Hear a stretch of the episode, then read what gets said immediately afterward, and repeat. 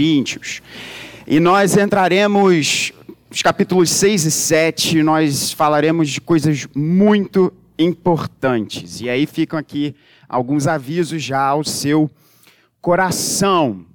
Primeiro, é, é importante que você efetivamente, se você tem o seu filho pequeno, que você efetivamente deixe seu filho pequeno nos próximos domingos é, com o Ministério Infantil na classe dele apropriada, porque nós falaremos de muitos temas sexuais nos próximos domingos, porque é a continuidade do texto que estamos explorando. Então, é, é, e nós e nós vamos tocar muitos assuntos extremamente relevantes e prementes e presentes na nossa cultura.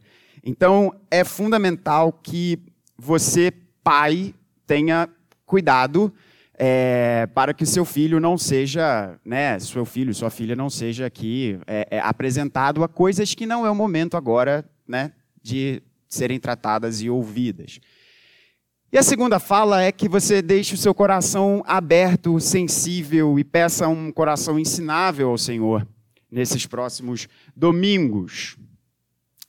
E lembre-se sempre que existe graça e misericórdia da parte de Deus para cada um destes assuntos aqui. Nós estamos plantados no Rio de Janeiro. Rio de Janeiro é uma das cidades do nosso país e é muito interessante se você conversa com pessoas de outros lugares do nosso país. Talvez você tenha vindo de, de um, você tenha nascido, tenha sido criado numa outra cidade do nosso país e talvez você tenha essa impressão. É, ou então você conversa com pessoas que não são aqui da nossa cidade e você vai perceber como que geralmente a nossa cidade é vista como uma cidade extremamente eh, libertinosa, uma cidade que respira uma cultura, uma cultura extremamente sensual, uma cidade que, que, é como se nós estivéssemos numa atmosfera, numa, numa cultura reinante, um, um, um, um espírito não estou dizendo em termos de batalha espiritual, não estou falando nada disso, não, tá? Eu estou dizendo assim, é algo que percorre a nossa cultura. A nossa forma de falar, a nossa forma de agir, aquilo que é produzido em termos de cultura do nosso Rio de Janeiro. Obviamente, eu não estou fazendo uma redução, existe coisa muito maravilhosa que não tem nada a ver com isso. Meu ponto é: se você conversar com pessoas, ou se você mesmo não é do Rio de Janeiro e por algum motivo da providência de Deus, você se vê aqui neste lugar agora, talvez você partilhe dessa, dessa opinião. É como se a nossa cultura respirasse e pensasse muito e falasse muito sobre sensualidade, sobre sexo, sobre coisas que, quando nós olhamos a palavra de Deus, nós vemos que a nossa postura e a nossa relação deveria ser um pouco diferente. Então, time, o time pastoral aqui do Jardim está bastante empolgado com essa parte de 1 Coríntios que nós vamos abordar a partir desse domingo. E que Deus nos dê sabedoria e convicção do Espírito Santo. Convido você a se colocar de pé mais uma vez para a gente ler a palavra do Senhor. E nós vamos ler até o final do, do capítulo 6. Nós, a, a sessão que nós vamos nos dedicar nessa manhã vai até o verso de número 14, mas para que nós tenhamos o contexto maior em nossa visão, nós vamos ler do 12 até o final do capítulo 7, até o verso de número 20. E eu farei a leitura na nova Almeida atualizada. Se você não tiver aí, você pode acompanhar aqui a nossa projeção. Assim diz a palavra de Deus. Todas as coisas me são lícitas, mas nem todas convêm. Todas as coisas me são lícitas, mas eu não me deixarei dominar por nenhuma delas. Os alimentos são para o estômago e o estômago existe para os alimentos, mas Deus destruirá tanto o estômago quanto os alimentos. Porém, o corpo não é para a imoralidade, mas para o Senhor, e o Senhor para o corpo. Deus ressuscitou o Senhor e também nos ressuscitará pelo seu poder. Vocês não sabem que o corpo de cada um de vocês é membro de Cristo? E será que eu tomaria os membros de Cristo e os faria membros de uma prostituta? De modo nenhum. Ou não sabem que o homem que se une à prostituta forma um só corpo com ela? Porque, como se diz, os dois se tornarão uma só carne. Mas aquele que se une ao Senhor é um só espírito com ele. Fujam da imoralidade sexual. Qualquer outro pecado que uma pessoa cometer é fora do corpo, mas aquele que pratica imoralidade sexual peca contra o próprio corpo.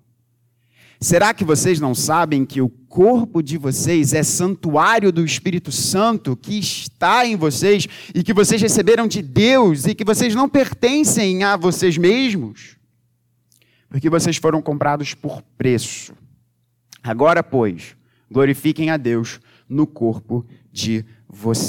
Palavra do Senhor, você pode se assentar. Nós temos visto nessa primeira carta, e a, a, o objetivo dessa mensagem é você entender que existem duas leis pelas quais eu e você devemos seguir em qualquer questão da nossa vida, principalmente quando a discussão entra para temas sexuais. Esse é o foco dessa mensagem. Nós temos partilhado a primeira carta de Paulo aos Coríntios e vimos que a primeira grande sessão dessa carta foi um embate de Paulo entre a sabedoria dos homens e a sabedoria de Deus. E o grande argumento de Paulo foi: não vivam, não construam a vida de vocês com base na sabedoria dos homens, porque a sabedoria dos homens, ela é pautada pelo tempo. E ela está sendo reduzida a nada, mas a sabedoria de Deus é eterna. A sabedoria de Deus ela não é circunstancial, pois ela provém do próprio Deus. Logo, construa sua vida com base nessa sabedoria foi o grande tema da primeira parte de 1 Coríntios. Tema que nós levamos quase que todas as 29 mensagens até agora. E a partir desse primeiro grande bloco, Paulo passou a tratar questões específicas que chegaram ao seu conhecimento. A gente viu alguns versos atrás que Paulo diz: olha só, alguns enviados por Cloé, membro da igreja, uma senhora, uma, uma mulher da igreja, algumas pessoas que foram enviadas por parte dessa mulher, que provavelmente devia ser uma grande líder dentro quero tratar o coração de vocês em relação a essas coisas. E é interessante que Paulo pega algumas questões bastante circunstanciais e particulares daquela comunidade e usa dessa oportunidade para trazer grandes ensinos ao nosso coração. E é exatamente isso que ele passa a tratar agora. Aparentemente existe uma discussão, mas aparentemente, por conta do neoplatonismo que era muito presente nas duas correntes filosóficas mais populares em Corinto naquela época, e o que, que o neoplatonismo defendia? Era uma loucura. Era basicamente o seguinte: nós temos espíritos que estão aprisionados no nosso corpo. Estou fazendo uma redução muito grosseira para a galera que gosta de filosofia, não fique chateado comigo, mas é, é uma, é uma redução grosseira em benefício do tempo. Nós temos espíritos que estão aprisionados nesse corpo. A matéria, o nosso corpo, ele não possui moralidade.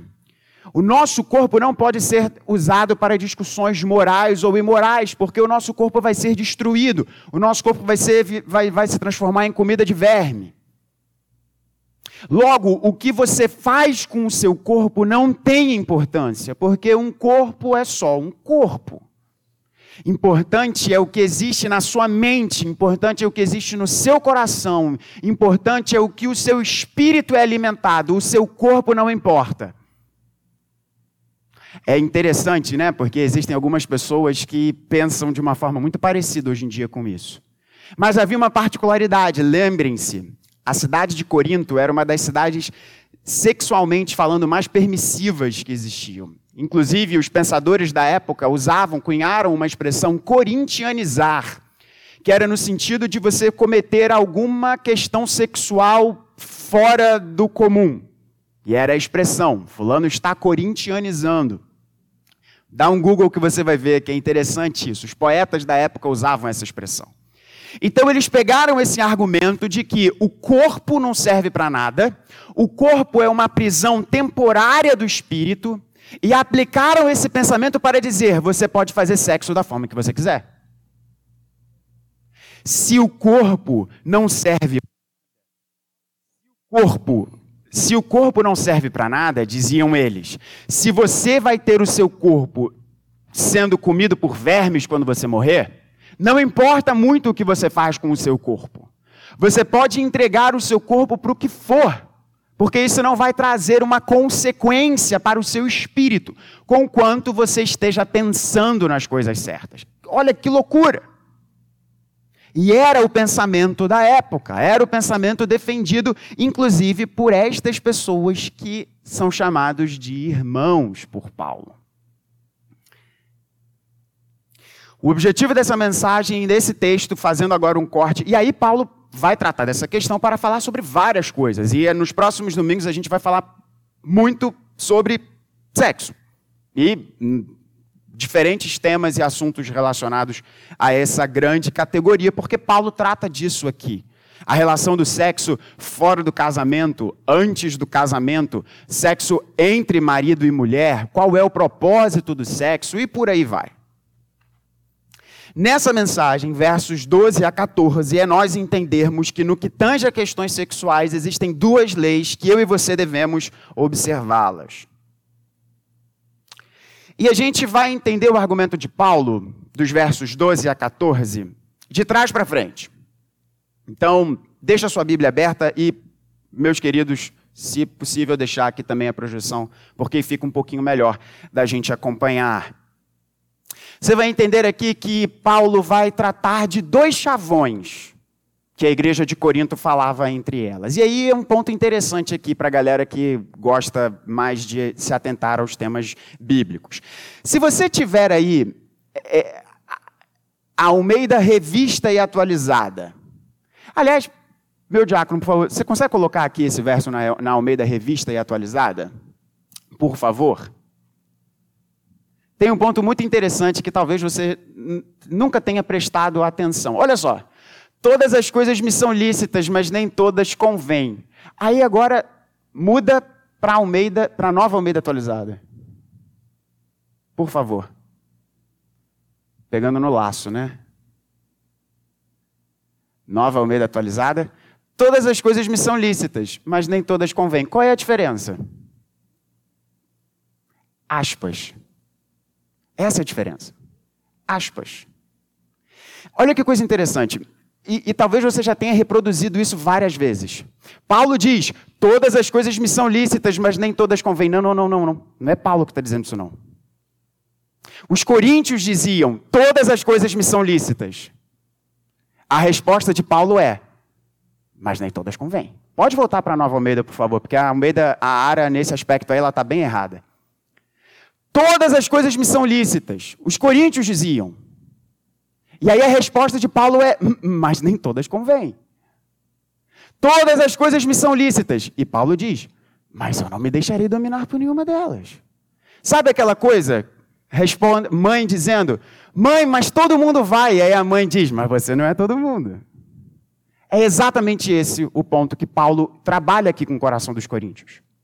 E tem um ponto interessante, essa discussão, esse, esse verso seguinte: a comida é para o corpo, o, o, o, a comida é para o estômago, o estômago para o porco, para o, para o estômago e para a comida, mas Deus vai destruir todas elas. Isso também era um ditado entre os coríntios. E aí a nova Almeida deu uma escorregada aqui, né? Porque ela não traz as aspas.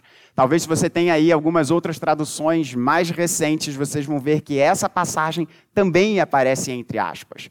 E como é que a gente sabe que isso era um ditado entre os coríntios? Porque hoje nós temos estudos que mostram a literatura produzida pelos grupos filosóficos dessa época.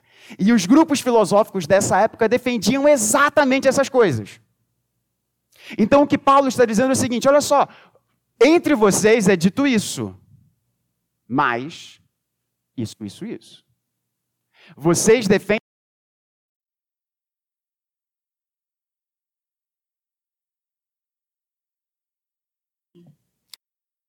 Retruca, que Paulo traz o pensamento correto e a gente vai de trás para frente, nos versos de 12 a 14, para a gente ter um correto entendimento. Olha só o que, que é, é, Paulo nos diz no verso de número 13. No verso de número 13, parte final dele, ele diz: O corpo o corpo não é para a imoralidade, mas para o Senhor, e o Senhor para o corpo. Deus ressuscitou o Senhor e também nos ressuscitará pelo seu poder. Vamos entender então cada uma das frases de Paulo aqui.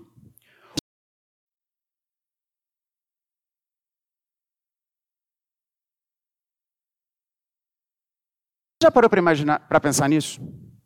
Qual é o propósito do seu corpo? Qual é o propósito do meu corpo? Qual é o propósito do nosso corpo? O nosso corpo possui um propósito. Verso de número 20. Meu diácono, por favor.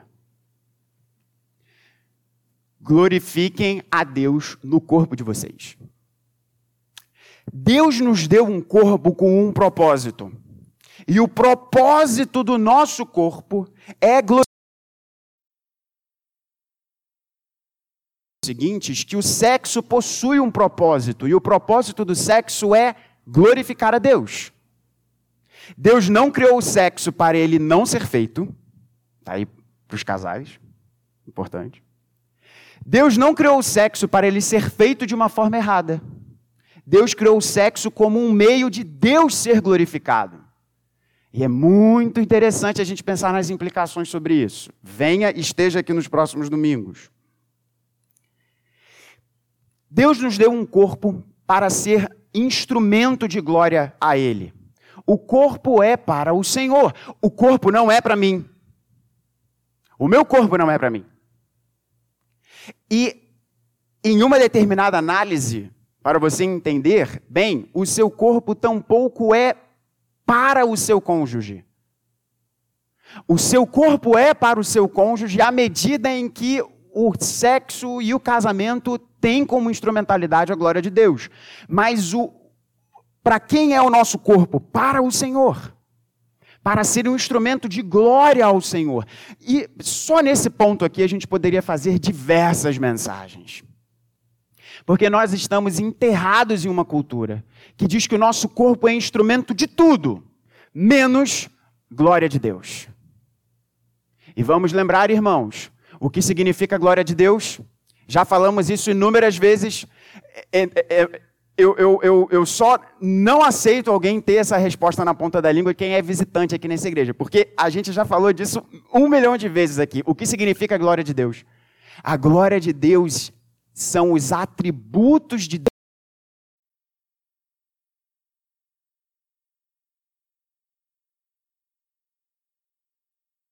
beleza de Deus, a justiça de Deus, a misericórdia de Deus, a santidade de Deus, eles, eh, todos estes atributos sejam manifestos por onde você for. Isso é viver para a glória de Deus. Logo, se o nosso corpo, verso de número 20, é um instrumento da glória de Deus, significa que o nosso corpo tem uma função, um propósito: revelar os atributos de Deus. Vamos voltar então aqui. O corpo é para o Senhor, mas ele não diz apenas isso. Ele diz: e o Senhor para o corpo. E aí é um ponto extremamente interessante também aqui de nós pensarmos. Deus é radicalmente compromissado com o nosso corpo. Não apenas o corpo é para o Senhor no sentido de que o, propósito do corpo é ser instrumento para a glória de Deus. Mas Paulo vai nos dizer que o Senhor é para o corpo, o Senhor é a favor do corpo. Irmãos, qual é a nossa esperança? Final. O que, que o nosso credo diz? O que, que o credo apostólico diz? Creio na ressurreição da alma. Creio na ressurreição do espírito. Creio na ressurreição do corpo. O Senhor é tão a favor do corpo, e de forma alguma o Senhor é indiferente aos nossos corpos, que ele vai nos dizer que o nosso corpo é templo do seu espírito. No verso 19 desse próprio capítulo. O Senhor Deus não é indiferente ao nosso corpo. O Senhor Deus é a favor do corpo. Tão a favor do corpo que, no verso de número 14, ele vai nos dizer, no verso de número 14, Deus ressuscitou o Senhor, ou seja, Deus ressuscitou Jesus, e também nos ressuscitará pelo seu poder. E o que, vai acontecer na ressurreição? Eu e você receberemos corpos perfeitos. A partir dos nossos corpos. E isso, irmãos, isso deveria, mais uma vez, isso tem implicações diversas. Tenha certeza, eu fiquei pensando durante essa semana preparando essa mensagem: o que, que eu estou fazendo com a minha saúde? Como eu estou cuidando do meu corpo? O que eu tenho feito para a minha saúde? Porque isso é fundamental, irmãos. Veja bem, qual é o propósito do corpo? Glorificar a Deus. Deus não é indiferente ao corpo, Deus é tão pró-corpo que ele vai nos dar um novo corpo a partir do nosso corpo. E deu um corpo perfeito a Jesus. De que forma nós estamos cuidando do nosso corpo e para o que estamos utilizando o nosso corpo? Então, o argumento de Paulo aqui é: o corpo possui um propósito, glorificar a Deus. Guarda essa informação, porque todo o argumento de Paulo sobre sexo, a partir dos, dos versos seguintes, tem esse alvo. O corpo tem um papel, glorificar a Deus. E Deus é radicalmente compromissado com os nossos corpos. Tanto é verdade, Paulo diz no verso de número 14, que ele ressuscitou Jesus e Jesus não foi um, um, um, um espírito, Jesus não foi um fantasminha, Jesus foi um corpo comeu peixe na brasa, junto com os seus discípulos. Um corpo. Eu falei que nós iríamos de trás para frente, né? Agora vamos ver o que é dito no verso anterior a isso. A esse argumento de Paulo no final. Olha que coisa interessante. 13 ainda. E aí lembra que eu falei aqui você tem que ter aspas. Se você quiser na sua Bíblia, inclusive, você pode colocar aspas aí, né? Os alimentos são para o estômago e o estômago existe para os alimentos, mas Deus destruirá tanto o estômago quanto os alimentos. Não parece ser radicalmente diferente do que Paulo acabou de falar? É por isso que Paulo não está ensinando isso. Paulo está rebatendo esse argumento que entre os coríntios se dizia: Comida é para o estômago. Estômago para comida. Deus vai destruir tudo mesmo? Faz o que você bem entender com o teu corpo. Cai dentro. Comida é para o estômago. Sexo é para o corpo. Por isso que Paulo traz o argumento aqui, mas o corpo não é para a imoralidade. Segundo os estudiosos, muito provavelmente os coríntios estavam dentro das discussões que existiam dentro da igreja, entre, por exemplo, aquele irmão que dormia com a sua madrasta ou com a sua própria mãe. Questões de pessoas que estavam visitando prostitutas. É o que a gente vai falar, né? a próxima mensagem a gente vai falar sobre papel do sexo e o casamento. Sexo fora do casamento, sexo antes do casamento e sexo para o casamento. E provavelmente o argumento que esses coríntios falavam, cara, mas olha só, o corpo não importa de nada, Deus vai destruir tudo. Então eu posso fazer tudo com o meu corpo, importa o que o meu espírito crê. E Paulo diz: não. Não. Não é assim que as coisas funcionam. Porque o corpo possui um propósito de dar glória a Deus. E o corpo não é amoral. E o que fazemos com o nosso corpo não é amoral, é profundamente moral.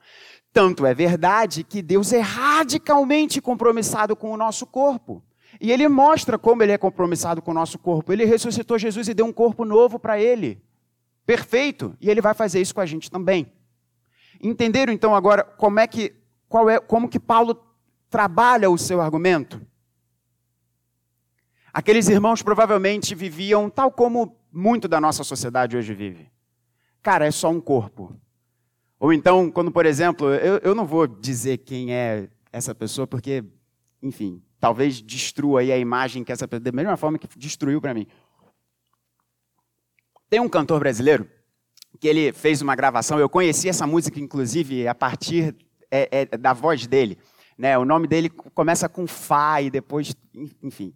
É, que, que é uma música do Gonzaguinha, que é maravilhosa para mim, é uma das músicas mais belas já compostas, né? Que fala sobre, fala muito sobre masculinidade, o que é ser homem, guerreiros são meninos, por aí vai. E aí eu li uma entrevista, e eu sempre vi esse cantor, né, do jeito que ele canta, e falei assim, pô, esse cara, esse cara é firmão, né? E aí eu vi a entrevista dele ele dizendo, não, eu não me apaixono, eu me apaixono por pessoas. Aí você já ouviu esse, esse negócio? Não, cara, não, é, não existe se apaixonar por pessoas.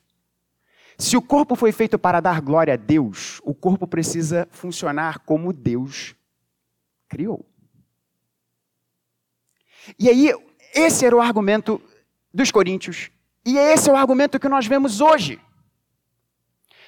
Não importa muito o que você faz com o seu corpo, porque, afinal de contas, é só um corpo. Você pode, inclusive, transformar esse corpo como você bem entender, se você não se identificar com ele. Só você entender, irmãos, como é que essa coisa é séria, não estava no meu esboço falar sobre isso, mas hoje existe uma discussão filosófica muito interessante sobre o que é a identidade. O que é a personalidade? E muitos vão dizer que a personalidade é, a, é quando você tem consciência de si mesmo, dos seus pensamentos, não do seu corpo. E aí fala assim: caramba, faz sentido isso, mas qual é o ovo da serpente? Se só importa e se a nossa identidade é tão somente pautada naquilo que nós pensamos, significa que você pode transformar o seu corpo como você bem entender. E não é isso que Paulo diz, por quê?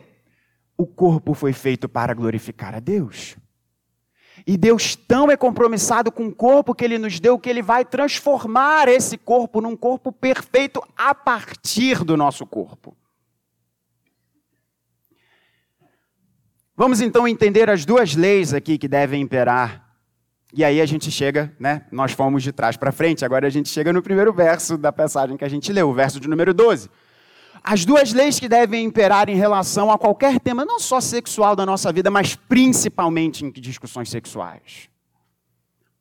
E Paulo traz o início dessa passagem de uma forma muito geral, e eu e, e, e, eu espero que você tenha percebido isso, como que Paulo traz uma teologia de colchão para entrar na parte prática aqui em relação a esse tema. Nós falamos das aspas, né? Todas as coisas me são lícitas. Qual é a resposta de Paulo? Nem tudo convém. Todas as coisas me são lícitas. Dizem os coríntios. E aí, pelo amor de Deus, meu irmão, olhe para as aspas. E na, se você usa um meio da revista atualizada, escreve as aspas ali, tá? Dizem os coríntios: todas as coisas me são lícitas. E Paulo diz: mas eu não me deixarei dominar por nenhuma delas. Eu quero trazer essas duas leis aqui e nós encerramos essa mensagem e partimos para o momento da Eucaristia, mesa do Senhor. A primeira lei que Paulo vai nos mostrar aqui é a lei do amor. Reverendo, onde é que está o amor escrito aí nesse negócio? O que, que os coríntios diziam? Eu posso fazer todas as coisas. Todas as coisas me são permitidas. Pode ser uma outra tradução. Tudo eu posso fazer. E talvez, irmãos, nós sabemos que Paulo é o campeão da liberdade em Cristo. Mas Paulo nunca ensinou que nós efetivamente podemos fazer tudo, porque a nossa liberdade se encontra numa relação de graciosa união a Jesus. E a nossa liberdade em Cristo Jesus é totalmente instrumentalizada por meio da obediência. Logo, a nossa liberdade não é fazer todas as coisas. E aí Paulo traz essa palavra, essa expressão aqui, mas nem todas convêm. E aí eu fui olhar um pouquinho o que significa aqui essa palavrinha convém. Paulo usa aqui o verbo chamado sínfero. E esse verbo aqui, essa palavrinha sínfero, que está traduzido aqui na nossa língua portuguesa, nessa tradução como convém, ela é utilizada numa outra passagem. E eu estou com certeza convicto que convém não é a melhor tradução. Reverendo, hoje você está animado com essas coisas de língua, né? É, pessoal, essa foi a minha área de concentração no seminário, né? Então eu, eu gosto dessas discussões. Meu diácono, coloca por favor 1 Coríntios 12, 7. 1 Coríntios 12, 7. Será que tem uma palavrinha um pouquinho melhor para a gente entender aqui? Tem. Obrigado, meu querido. A manifestação do Espírito é concedida a cada um, visando como é que está no original? Sínfero. Mesma palavra que Paulo usa aqui, que foi traduzido como convém. O que, que Paulo escreve? Visando um fim proveitoso. Podemos voltar para o texto, meu amado. O que Paulo quer que você se pergunte não é: eu posso fazer isso? Paulo quer que você pergunte a si mesmo no seu coração: isso é proveitoso? O que Paulo quer que os coríntios entendam, eles diziam: todas as coisas nos são permitidas. E Paulo diz: mas nem tudo é proveitoso. Nem tudo é proveitoso. Nem tudo visa um fim proveitoso. E quando Paulo usa essa mesma construção, eu, eu, esqueci de passar os textos, meu diácono, então me perdoem. Lá em 1 Coríntios 10, 23, olha que coisa interessante. Paulo vai mais uma vez retornar esse chavão dos coríntios. Presta atenção nisso daqui. 1 Coríntios 10, 23. Todas as coisas são lícitas, mas nem todas convêm. Todas as coisas são lícitas, mas nem todas edificam. Então, a primeira lei que eu e você, e eu estou chamando isso daqui de lei, modo de dizer, tá, gente? Um princípio, enfim, algo que deve ter na nossa moldura de pensamento é não é se você pode ou se você não pode fazer uma determinada coisa. É isso daqui edifica. Isso daqui é proveitoso. Vamos aplicar essa categoria e por que, que é a lei do amor? Porque é proveitoso em relação ao outro. Nós já vamos trazer a outra lei, digamos assim, que é extremamente particular, mas essa daqui, a gente pergunta se a gente pode ou não fazer alguma coisa, na verdade, se a gente deveria ou não fazer alguma coisa, quando a gente olha para o outro. Vamos trazer um exemplo bem prático agora aqui em termos sexuais. Será que se a sua esposa olhasse todos os grupos no WhatsApp que você participa, ela ia achar extremamente edificante para a vida dela ver o que, é conversado ali? Pense nisso. Será que você olhando para o seu marido, você iria deixar uma determinada conversa se desenrolar? E o grande crivo que eu e você devemos pensar não é, cara, eu posso ter essa amizade? Eu já, eu, já, eu, eu já tive muito essa pergunta feita a mim. Reverendo, eu posso ter amigo menino? Eu posso ser amigo de mulher? Não é essa a pergunta. A pergunta é: essa determinada pessoa, essa determinada situação, este determinado lugar, este conteúdo que eu estou vendo, esse perfil no Instagram que eu sigo, isso é edificante não para mim, mas com quem partilha a minha vida? Gente, se não for, Paulo não diz resista à imoralidade. Paulo diz foge da imoralidade. O diabo, Paulo diz, resista ao diabo. Mas isso é muito interessante, irmãos. O Espírito Santo não diz, vai lá, meu irmão, mete bronca, você é brabo espiritualmente. Resiste a essa tentação. Não, o Espírito Santo diz, foge. Não se teste. Não queira ver quais são os seus limites. E você, talvez você já tenha se visto nessa posição. Ah, essa pessoa aqui, eu estou vendo que ela está falando comigo de um negócio meio estranho, mas assim, tá beleza não tem nenhum problema aqui nessa conversa. Corta isso. Corta isso. Primeira lei, a lei do amor. Você ama quem está perto de você. E você se pergunta: isso é edificante não para mim, mas para o outro. para minha mulher, para o meu marido.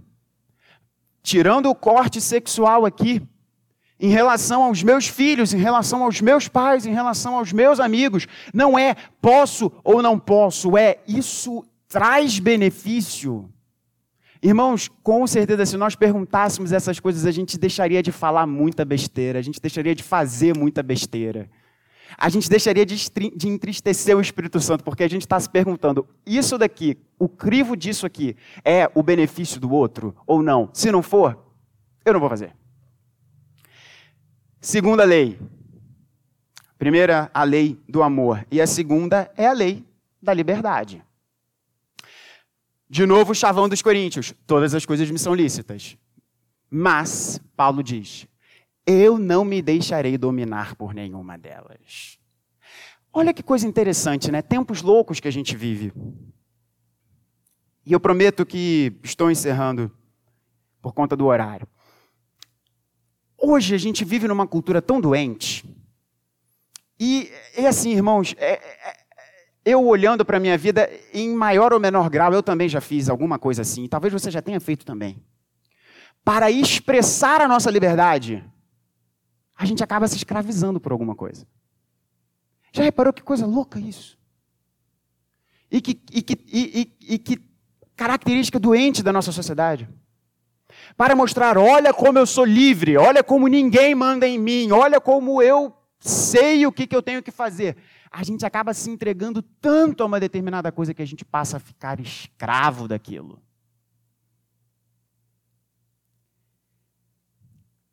E o que Paulo quer que agora sim você pergunte a você.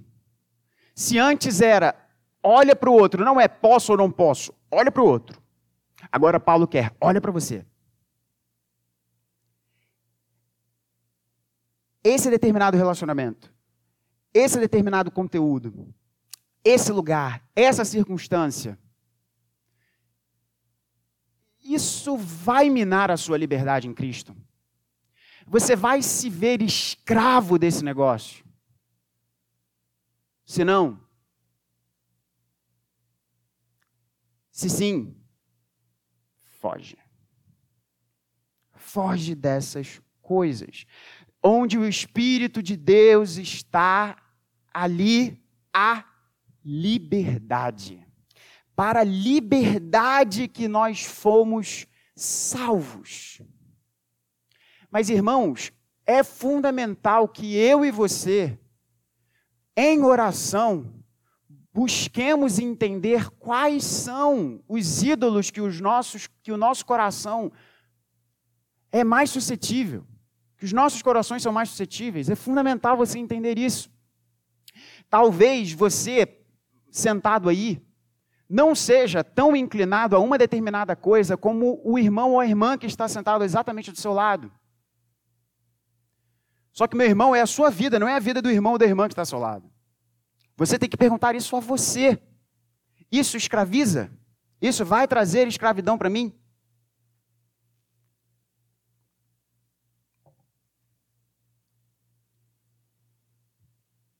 Qual é a conclusão dessa mensagem? Essa mesa. Essa mesa nos fala daquele que não perguntou naquele jardim em que ele estava tão agoniado a ponto de ter suado sangue.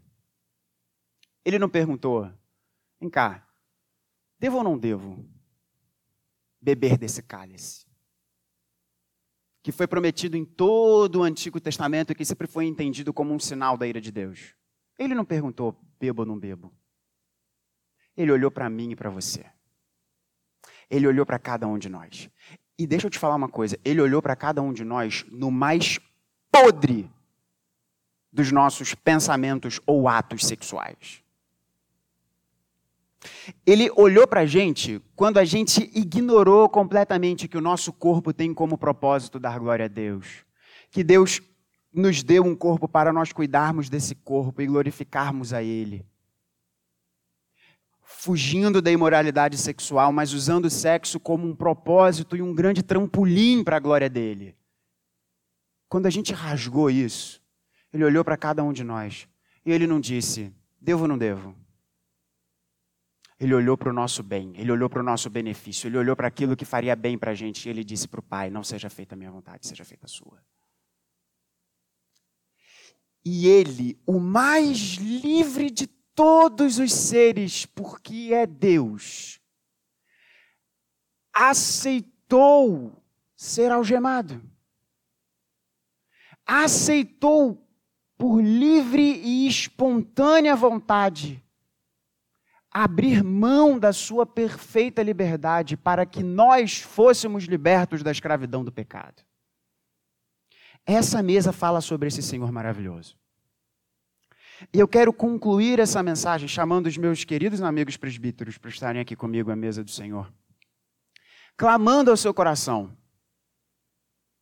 O Senhor Jesus tem poder para libertar o meu coração e o seu coração de qualquer questão de qualquer tentação, de qualquer cilada. O Senhor Jesus tem poder para perdoar você de qualquer coisa que você tenha já realizado ou intentado realizar. O Senhor, o Senhor Jesus tem poder para restaurar qualquer casamento. O Senhor Jesus tem poder para transformar qualquer vida. Ele fez isso com a minha e continua fazendo. E se você perguntar para os crentes aqui já há mais tempo, você vai ver que todas as respostas vão ser, vão ser: Ele fez isso com a minha vida e ele continua fazendo. Então, que eu e você aprendamos com o Espírito Santo de Deus. E nas questões sexuais da nossa vida, a gente sempre pergunte: isso edifica o outro? Isso pode me escravizar? E assim a gente dê bom testemunho daquele que abriu mão da sua liberdade e entregou a sua vida, porque isso era o que fazia bem para a gente.